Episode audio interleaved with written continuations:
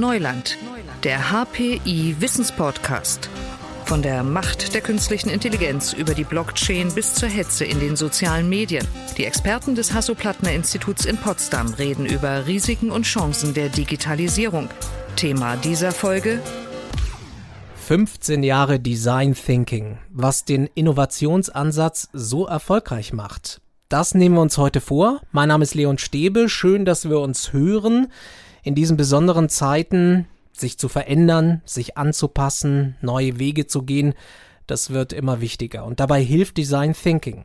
Darüber haben wir hier im Podcast schon häufiger gesprochen, denn hier gibt es einen besonderen Ort, die HPI School of Design Thinking. Vor genau 15 Jahren gegründet und seitdem haben hier 3000 Studierende ihr Mindset für die Zukunft weiterentwickelt. Und darüber spreche ich heute mit Professor Uli Weinberg, dem Leiter der School of Design Thinking hier am Hasso-Plattner-Institut. Schönen guten Tag, Herr Weinberg. Hallo, Herr Stebe. Und ich freue mich ebenfalls sehr auf Dr. Claudia Nicolai, die akademische Direktorin der HPI School of Design Thinking. Schönen guten Tag, Frau Nicolai. Schönen guten Tag. 15 Jahre Design Thinking am Hasso-Plattner-Institut. Können Sie sich beide noch an die Anfänge erinnern, Herr Weinberg? Wie, wie kam Design Thinking nach Deutschland?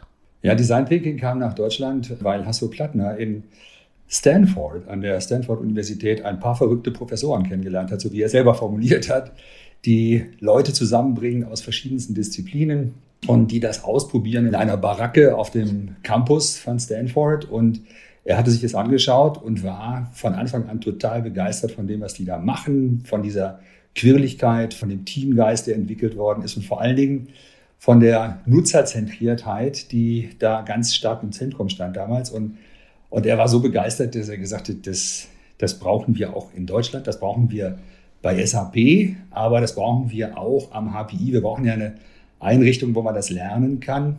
Das war dann der Start vor 15 Jahren.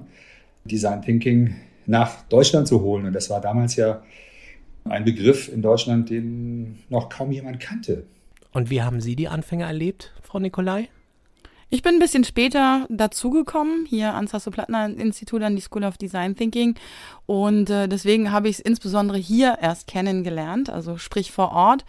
Und äh, fand zunächst einmal das, was es am Anfang natürlich ausgemacht hat. Es geht um Innovationen, klar, aber es ging auch insbesondere um die neue Art, zu Innovationen zu kommen, sprich eine ganz andere Art von Arbeitsatmosphäre zu schaffen, ganz andere Räumlichkeiten zu nutzen, die dann auch wirklich dazu geführt haben, als ich das erste Mal hier war, vielen Menschen zu begegnen, die ein großes Grinsen, großes Lächeln nicht nur im Gesicht hatten, sondern sich auch dementsprechend verhalten haben, sehr offen auf andere zugegangen sind und wirklich versucht haben, im Team und auch mit allen anderen anderen Teams, die vor Ort sind, sich auszutauschen und viel voneinander zu lernen.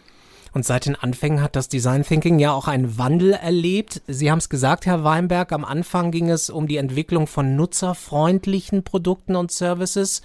Äh, dann hieß es, es geht um einen menschenzentrierten Innovationsansatz und heute sprechen wir ja auch von einem lebenszentrierten Ansatz. Warum liegt der Fokus eigentlich jetzt darauf, auf dem lebenszentrierten Ansatz? Also als ich damals nach Stanford kam, vor 15 Jahren zum ersten Mal da reingerochen habe, zusammen mit Hasso Plattner übrigens, und wir da erlebt haben, was die da machen, da war von vornherein für mich irgendwo klar, die machen sehr viele Dinge anders. Es ist nicht nur eine neue Methode, die gelernt wird, sondern man guckt sich den Arbeits-, den Lern- und den Innovationskontext systemisch an sozusagen und überlegt, wie schaffen wir es am besten, komplexe Probleme zu lösen mhm. als Menschen. Ich fand den Ansatz, den David Kelly, der, der Gründer der D-School in Stanford damals gewählt hat, sehr richtig. Und Hasso Plattner hat, hat er es auch mal so zusammenfassend formuliert mit Design Thinking hat viel mit gesundem Menschenverstand zu tun, ja. Und David Kelly sagte, wir sind konfrontiert mit Problemen, die sind hochkomplex und werden immer komplexer in den nächsten Jahren und immer fein, feingliedriger sozusagen. Und wir sind aber mit Lösungsmechanismen bisher unterwegs, die sind sehr grob und sehr auf einzelne Disziplinen orientiert. Und sein Credo war, wir müssen es versuchen, alle Kreativkräfte aus verschiedensten Disziplinen zusammenzubringen, also quasi einen komplexen Lösungsansatz zu bauen für eine komplexe Fragestellung und nicht das zu tun, was wir heutzutage praktizieren, immer noch praktizieren, sozusagen minder komplex an komplexe Fragestellungen ranzugehen. Siehe Pandemie hm. als Beispiel, die ja nach wie vor noch nicht wirklich vorbei ist. Da ist von Anfang an darauf, sehr stark darauf gesetzt worden, auf einzelne Disziplinen, hauptsächlich aus dem medizinischen Kontext. Ja. Und es ist nicht von vornherein, wie wir aus einer Design Thinking Perspektive da rangegangen wären, nicht von vornherein komplex rangegangen, nämlich mit einem komplexen Team, mit einem multidisziplinären Team aus Menschen, die eben nicht nur Mediziner sind, sondern auch Soziologen, Statistiker, Informatiker und so weiter, Leute, die mit komplexen, großen Fragestellungen gelernt haben, umzugehen, egal mit welchem inhaltlichen Fokus. Und das ist etwas, was unsere Studierenden lernen und was damals im Kleinen in den Baracken in, Stanford ausprobiert wurde. Dann haben wir ja auch auf einer Etage, also eine Büroetage, die haben wir ein bisschen umbauen müssen, damit es überhaupt funktionierte, haben wir genau das Gleiche auch ausprobiert, nämlich komplexes Setting. Menschen zusammenzubringen, Juristen, Mediziner, Designer, Informatiker, Sozialwissenschaftler, Sportwissenschaftler, Theologen und so weiter, die in ein Team zu bringen und denen eine Aufgabe zu geben, die nicht einfach zu lösen ist. Und siehe da, dieses komplexe Setting, wenn man einen vernünftigen methodischen Ansatz wählt und auch die richtige Umgebung hat, dann ist das, das ist meine Erfahrung jetzt aus den letzten 15 Jahren, der beste Ansatz, um zu vernünftigen, zukunftsorientierten und nachhaltigen Lösungen zu kommen. Ist Design Thinking damit sehr grundsätzlich geworden? Geht es um den Kern des Lebens? Hm, kann man so begreifen, insbesondere wenn man nochmal über das dritte Thema Lebenszentriertheit nachdenkt. Vielleicht deswegen auch aus meiner Perspektive nochmal so im Sinne der Einordnung. Was Uli Weinberg beschrieben hat, beschreibt, woher kam eigentlich Design Thinking. Es kam insbesondere in der Anwendung, wenn wir auf die Probleme gucken, die komplexen Probleme, die angegangen worden sind anfänglich, vor 15 Jahren. Da ging es vor allen Dingen um, wie schaffe ich eigentlich neue und bessere Produkte und Services. Weil auch die Agentur, mit der David Kelly eng verbunden wird, IDEO, sich insbesondere um neue Produkterfahrungen gekümmert hat. Wie sieht eine Zahnbürste für Kinder aus? Die braucht einfach einen dickeren Griff, weil sie kleine Finger haben und das nicht so gut greifen können. Wie sieht aber vielleicht auch die Erfahrung im Restaurant aus? Also wie bestelle ich einen Tisch vor? Wie werde ich empfangen? Und aus unserer Perspektive haben wir gesagt, Klar, das ist wichtig. Also wenn man so will, der Geschäftsbereich, das, was ich an Dingen anbiete, das geht an NutzerInnen. Das geht an Menschen, die Produkte kaufen. Aber das sind nicht eigentlich die Probleme, die für uns ausreichend sind, weil, wenn wir das dann ein Stück weiter tragen, und das haben wir hier an der HPID School gemacht, sind wir nicht nur Käufer und Konsumenten von Produkten. Wir sind MitarbeiterInnen, wir sind Menschen, die Familie haben, Kinder, die in die Schule gehen. Und das heißt, diese Probleme sind für uns, auch vor der heutigen Perspektive, viel relevanter. Und deswegen sind wir dazu übergegangen, nicht mehr nur von NutzerInnen und Problemen ähm, zu sprechen, sondern von Menschen. Um damit auch anzudeuten, dass Design Thinking, so wie Sie es gesagt haben, so als ganzheitlicher Ansatz, sich eben auch auf Fragestellungen anwenden lässt, die im Non-Profit-Bereich liegen. Zum Beispiel in der Schule. Äh, und dann ist das nicht unbedingt der Nutzer, äh, der Schüler oder die Schülerin, ähm, sondern jemand, der lernt. Und da geht es nicht um, wie kann ich damit Geld verdienen, sondern wie kann diese Lernerfahrung aussehen. Und dann ist man in einem komplexen System schon eigentlich drin. Und das dann nochmal eine Ebene höher zu ziehen und nochmal ganzheitlicher zu betrachten, geht es dann auch nicht nur darum, wie kann ich beispielsweise für SchülerInnen neue spielerische Ansätze des Lernens schaffen, sondern nein, wie kann ich vielleicht das gesamte System Bildung und wie wird Bildung vermittelt und wie findet Schule statt, vermitteln. Und deswegen dann der Begriff des lebenszentrierten Herangehens, weil da wollen wir auf allen Ebenen aktiv werden, was Neues, was Besseres für SchülerInnen schaffen, für die LehrerInnen, für die Schule insgesamt und hoffentlich auch für das Bildungssystem. Sie arbeiten ja da mit vielen Partnern zusammen aus der Wirtschaft, auch aus dem öffentlichen Sektor. Herr Weinberg, haben sich da die Anforderungen auch verändert? Ja, das äh, ist äh, deutlich zu sehen. Also zum einen sind wir ja in allen möglichen Bereichen unterwegs. Das war damals auch mein Interesse. Ich wollte rauskriegen, wo funktioniert Design Thinking nicht oder gibt es vielleicht Bereiche, Themenfelder, in denen es gar nicht funktioniert. Und die Antwort auf die Frage, die ich mir damals gestellt habe, ist, es gibt keinen Bereich, der nicht mit Design Thinking optimierbar, verbesserbar wäre. Denn mit komplexen Fragestellungen hat nahezu jeder zu tun mittlerweile, in welchem Gewerk auch immer. Und da spielt auch Digitalisierung eine große Rolle, die in den letzten Jahren viele Unternehmen zum kompletten Neudenken ihrer Unternehmens Ziele und Unternehmenskultur gebracht hat. Und die Unternehmen sind auf der Suche nach Möglichkeiten, wie kriege ich das hin, diese kulturelle Transformation oder diese digitale Transformation im Unternehmen umzusetzen. Und wenn anfangs der Fokus auf Produkte und Services lag, dann hat sich bei dem, was wir gemacht haben, auch bei den Trainings, die wir für Professionals angeboten haben über die HPI Academy, dann hat sich das in den letzten Jahren deutlich verändert in Richtung organisationales Design sozusagen. Wie designe ich meine Organisation mit 300.000 Mitarbeitern so, dass sie zukunftsfähig ist, so dass ich in, in, auch in fünf oder zehn Jahren noch attraktiv bin für junge Menschen, die gerade aus dem Bildungsapparat kommen, deren Erwartungshaltungen an den Arbeitsmarkt sich deutlich verändert haben, für die Nachhaltigkeit zum Beispiel ein ganz relevantes Thema ist, auch die Flexibilität ein wichtiges Thema ist, Diversität abgebildet werden muss. Und da hat sich Design Thinking als ein sehr, sehr guter Ansatz erwiesen. Wenn man sich die ganzen agilen Frameworks anguckt, mit denen Unternehmen jetzt versuchen, diese digitale Transformation zu meistern, da wäre mein Fazit, dass Design Thinking der holistischste Ansatz ist, weil wir uns eben nicht nur auf eine Methode konzentrieren, sondern auch sagen, dass Soziale ist wichtig. Ja, wir müssen uns anschauen, in welchem Kontext arbeiten, lernen und arbeiten wir in der Zukunft und auch den Raum nicht vergessen. Ja, in welchen physischen und digitalen Räumen arbeiten wir jetzt und in der Zukunft. Ja, und ist das, was wir jetzt da noch an Setting haben, ist das noch zeitgemäß? Das steht natürlich auch äh, jetzt nach den vielen Erfahrungen, die wir in der Pandemie gemacht haben in den zwei Jahren, vieles auf dem Prüfstand, was bis vor zwei Jahren noch völlig normal war. Und mit Design Thinking Prozessen im Unternehmen schafft man es sehr, sehr gut aus dem Unternehmen heraus, aus der Organisation heraus, Veränderungsprozesse in Gang zu setzen, die tatsächlich nachhaltig sind und die von allen mitgetragen werden. Sie haben jetzt eigentlich die drei Kernelemente, die Sie definiert haben, auch schon genannt fürs Design Thinking. Also erstens multidisziplinäre Teams, hybride Räume und drittens den Design Thinking Prozess. Warum sind die drei Kernelemente zusammen so wichtig?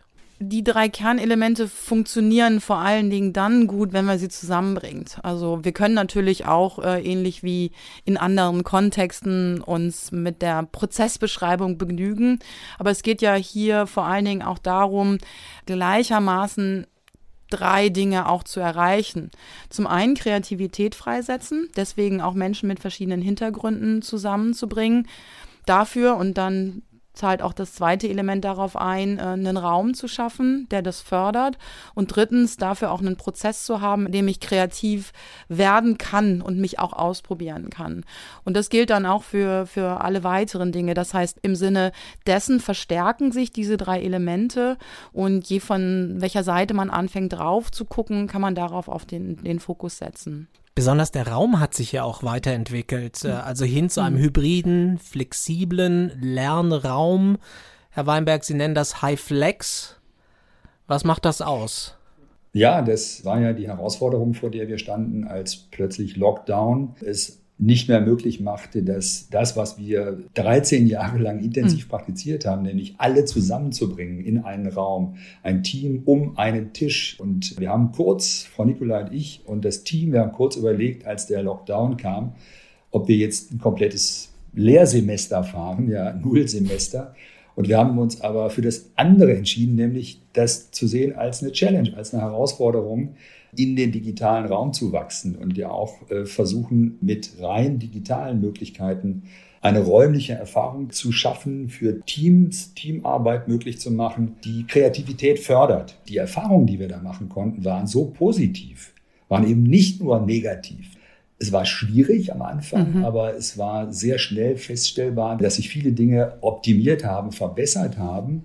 Zum Beispiel das Arbeiten auf einem virtuellen Whiteboard, was wir vorher nie gemacht hatten, hatte zur Folge, dass das Dokumentieren von dem, was dann nachher passiert, deutlich einfacher war und das Zugreifen von egal wo, egal zu welchem Zeitpunkt auf den jeweiligen Innovationsstand, den das Team hatte, auch viel leichter war, dass wir gesagt haben, wir werden in Zukunft nach der Pandemie nicht mehr in den pur analogen mhm. Raum zurückgehen, sondern eine gesunde Mischung fahren aus beidem und alle Möglichkeiten ausprobiert haben und sind weiterhin auch auf der Suche nach Optimierung dieser hybriden hochflexiblen, also hybriden und High-Flex-Umgebung. Die ist noch nicht optimal, die, die müssen wir weiterentwickeln, aber wir haben extrem gute Erfahrungen gesammelt. Sie haben viele Erfahrungen gesammelt in 15 Jahren. Gibt es Projekte, die Ihnen besonders hängen geblieben sind? Gibt es etwas, wo Sie sagen, wow, hm, da also, denke ich noch zurück? Erstmal ja, äh, es gibt äh, da nicht nur das eine Projekt oder das andere Projekt, denn wir haben über die 15 Jahre insgesamt über 300 Projekte mit unterschiedlichsten Projektpartnern von Firmen aus dem Business-to-Business-Bereich, ähm, mit öffentlichen Verwaltungen, Kindergärten, Ministerien und so weiter und so fort, äh, kleinen Unternehmen, großen Unternehmen gemacht. Mir sind insbesondere solche Projekte wirklich nachdrücklich in Erinnerung geblieben, wo das Team die Projektpartner überrascht hat wo innerhalb der Zusammenarbeit, die vielleicht über vier Monate, sechs Monate geht, der Projektpartner nach der Hälfte des Projekts gesagt hat, wow, das war schon richtig super. Und äh, eigentlich reicht mir das, was ihr bis jetzt erreicht habt. Lasst uns die restliche Hälfte der Projektzeit nutzen, um nochmal was anderes, eine neue Idee weiterzuentwickeln. Es war beispielsweise in, in der Zusammenarbeit mit Sennheiser so, wo es darum ging, auch neue mediale Formate zu entwickeln. Und andere Projekte, die mir auch nochmal besonders in Erinnerung geblieben sind, sind diejenigen, in denen es darum ging, Wandel anzustoßen. Wir haben zusammen mit unterschiedlichsten Ministerien zusammengearbeitet und beispielsweise Digitalisierung als Thema in ein Landesministerium zu bringen, als nachhaltige Initiative, die mit dem Projekt anfängt und dann über Jahre weiterläuft. Das sind für mich so die Projekte, die am meisten hängen geblieben sind, also Wirksamkeit entfaltet zu haben. Herr Weinberg, wie geht's Ihnen? Was ist Ihnen besonders hängen geblieben? Ja, mir, mir geht's äh, ganz ähnlich äh, wie Claudia Nicolai. Mir kommen eine ganze Reihe von Projekten in den Kopf. Vielleicht eins, was mich persönlich überrascht hat und auch die Projektpartner, das, das war ein Projekt, was wir mit der Stadt Potsdam mhm. Zusammen gemacht haben, wo es um die Garnisonkirche, äh, um ein jahrelanges Zank- und Streitobjekt ging und wo es dem Studierendenteam innerhalb von einem Semester gelungen ist, eine Kompromisssituation mit den Partnern, mit den unterschiedlichen, zum Teil sehr stark in, in der Opposition stehenden Partnern um die Garnisonkirche eine Kompromisslösung anzuschieben, die alle überrascht hat, wo auch alle Beteiligten gesagt haben, dass dieser Prozess, den sie durchlaufen haben, war ein neuer, für sie neuer, aber sehr erfolgreicher. Und der Bürgermeister Mike Schubert hat dann in der darauffolgenden äh, politischen Diskussionsveranstaltungen immer wieder darauf hingewiesen, wie wichtig es war, diesen Prozess mit dem Studierendenteam zu durchlaufen. Und das hat mich selber überrascht, wie wirksam ein Design Thinking Prozess sein kann. Und das war nicht ein Produkt am Ende, was da rauskam, sondern das war im Grunde eine eine Schlichtungssituation, die zu einem kreativen Moment geführt hat, ein neues Nachdenken über einen Ort, über einen historischen Ort, an dem sich dann alle Beteiligten auf nächste Schritte verständigen konnten. Aber was mich auch noch überrascht hat, und das war schon im ersten Jahr, das waren gar nicht so sehr die Ergebnisse von den Projekten, sondern das, was mit den Studierenden mhm. passierte, was das ausgelöst hat, dieses Semester oder dieses Jahr, anfangs war noch ein Jahr verpflichtend, also zwei Semester. Das haben wir in darauffolgenden Jahren dann geändert. Aber was nach diesem Jahr passierte, war ein unglaublich starker Drang, ein Unternehmen zu gründen. Ja, das, das Thema Entrepreneurship, was hm. bei uns auf keiner Folie erschien, was auch gar nicht thematisiert war. Ja, äh, dieses, dieser Impetus, hey, ich kann was mit meiner Kreativität machen. Ich habe die entsprechenden Leute sogar kennengelernt. Ja, die sind in dem Track, in dem ich unterwegs war in, oder in dem Team, habe ich die unterschiedlichen Gewerke kennengelernt. Ich habe die im Projekt kennengelernt. Ich habe Vertrauen zu denen gewonnen.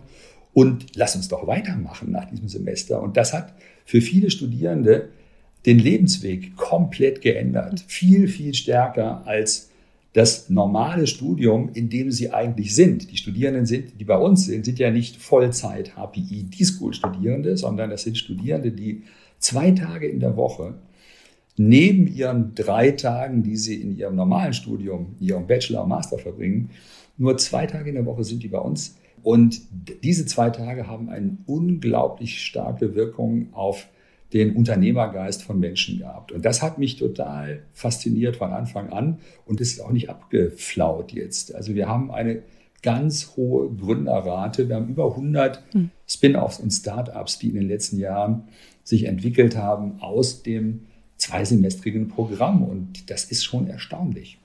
Sie haben Lebenswege verändert und mit beeinflusst, äh, Frau Nicolai. Ich habe mich gefragt, ob Design Thinking hier bei uns anders funktioniert als zum Beispiel in Asien oder in Afrika oder in den USA. Wenn wir international denken, das ist ja weltweit ein Thema. Funktioniert das anders woanders als hier bei uns? Ja, absolut. Ich hatte auch das Glück, in allen vier Bereichen unterwegs sein zu können. Ich habe Design Thinking auch ähnlich wie Uli Weinberg an Stanford kennengelernt und wir haben es hier weiterentwickelt. In den USA funktioniert es anders als hier und auch als in Asien, wohingegen sie beispielsweise im Silicon Valley, wo sich Stanford University ja auch befindet, mit Design Thinking unterwegs sind, dann ist das relativ ähnlich zu dem, was auch sonst in dem Umfeld, in diesem Ökosystem passiert. Man gründet, man scheitert, äh, man teilt es mit anderen, man steht auf, ähm, geht weiter, probiert was Neues wohingegen hier eine viel größere, ja, ich würde mal sagen, sogar Angst vor Fehler machen besteht. Wenn Sie hier mit jungen Gründern sprechen, dann erzählen die Ihnen nicht gleich, dass das vielleicht ihre dritte Idee ist und dass sie mit den ersten zwei gescheitert sind. Das heißt, hier ist das schon anzupassen und gerade auch im asiatischen Kontext, wo wir auch zwei Institutionen mit auf den Weg gebracht haben, Design Thinking zu etablieren, haben sie eine ganz andere Kultur. Da funktioniert beispielsweise offenes Feedback nicht wirklich. Sie können nicht wirklich gut offen aussprechen, was ihnen gefallen hat, das ja, aber was sie sozusagen nicht gut fanden und warum. Was auch unheimlich schwierig funktioniert, das haben wir in, ähm, in Malaysia, in China und auch in Japan äh, erlebt, Kreativität anzustoßen, insbesondere wenn ihnen übergeordnete oder übergestellte Personen Raum sind, so wie ich beispielsweise und Studierende. Die können viel besser alleine kreativ sein, wenn ich aus dem Raum gehe und noch nicht mal ich als Claudia Nicolai aus Deutschland, sondern auch aus Japan. Das gilt es wirklich mit zu berücksichtigen und dass da dann auch dieses Thema nochmal Scheitern sich viel stärker nochmal zuspitzt als hier. Wenn wir in andere Kontexte, Sie hatten auch noch Afrika angesprochen, wir haben auch eine Partnerinstitution, ähm, eine HPID-School in, in Kapstadt, hat man da auf einmal einen ganz anderen Kontext. Und da kann zum Beispiel das Thema der Diversität, der Auseinandersetzung mit unterschiedlichen Meinungen zu einem Konflikt führen, weil wir kommen aus einem Land, äh, in dem Apartheid lange gegolten hat und da beispielsweise Dinge zu verkürzen auf, ähm, wir stellen uns mal einen Nutzer vor und der ist so und so alt, hat das und das Geschlecht. Das können sie nicht machen. Das heißt, man muss wirklich auf vielerlei Ebenen, angefangen von den Methoden und dem Prozess als solchen, aber auch, wie schaffe ich eine offene Teamkultur, anders arbeiten und da immer im Zusammenspiel zwischen, was ist denn eigentlich in der Kultur sozusagen gang und gäbe, was sind auch die grundlegenden Annahmen, wie kommuniziere ich miteinander aufbauen und versuchen so weit wie möglich das ähm, sozusagen auszureizen und auch dann neue Wege zu kreieren. Also insofern sehen die Zugriffe nachher in der Umsetzung, also wenn man so will, was man sieht, äh, den, der Phänotyp sieht einfach anders aus und muss auch anders aussehen. Was viele natürlich auch interessiert ist, wohin entwickelt sich Design Thinking in der Zukunft? Also, was sehen Sie da als wichtigstes Feld, Herr Weinberg? Tja, das ist eine spannende Frage, die wir uns jetzt auch zur 15-Jahr-Feier natürlich stellen. Wie sehen die nächsten 15 Jahre aus? Ja? Wird es in 15 Jahren noch Design Thinking geben? Als ich damals von Stanford zurückkam, war ich so überzeugt und so begeistert von dem, was ich da erlebt hatte. Und es war für mich so richtig, ja, und so zukunftsweisend, dass ich damals konstatiert habe, wenn es uns in 20 Jahren noch geben muss als extra Einrichtung, dann haben wir irgendwas falsch gemacht, ja, sondern es musste eigentlich das, was wir mit Design Thinking hier prototypisch ich sehe das ja, was wir machen, ja so als eine Art Prototyp für die Lernumgebung des 21. Jahrhunderts. Das, was wir jetzt ausprobiert haben, das muss einfach einfließen in die gesamte Bildungswelt. Der Tenor, der uns treibt, nämlich fachübergreifend, systemisch, holistisch zu denken, zusammenzudenken, kooperativ zu sein im Gegensatz zum Competition sozusagen, zum Konkurrenzdenken. das Kreativität in den Vordergrund stellen, das Nachdenken über die Umgebung, in der man sich gerade aufhält, das intensive Nachdenken, das iterative Arbeiten, eben das nicht genau voran, vorweg definieren, was hinten rauskommt, das muss sich überall verbreiten. Und äh, ich würde jetzt rückblickend auf die letzten 15 Jahre, würde ich sagen, ich war vielleicht ein bisschen zu optimistisch damals, denn ich glaube, es braucht noch eine ganze Weile Einrichtungen wie die School of Design Thinking. Und äh, wir sind jetzt ja gerade dabei, ein Programm anzubieten für Lehrerinnen und Lehrer, die Design Thinking lernen wollen, aber nicht nur für sich, sondern um damit den schulischen Kontext zu verändern und Projektwochen anders zu definieren und anders und viel kreativer und sinnhafter zu machen, als die bisher laufen.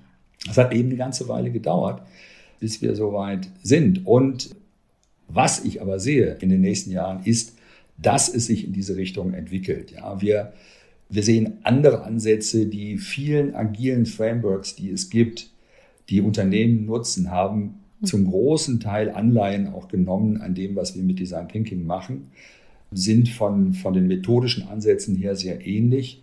Und eins ist klar, die digitale Welt, hm. die sich weiterentwickelt und die immer größere Komplexitäten ermöglicht und auch uns damit konfrontiert, braucht andere Denkmuster, braucht Denkmuster, die nicht mehr aus dem Analogen kommen.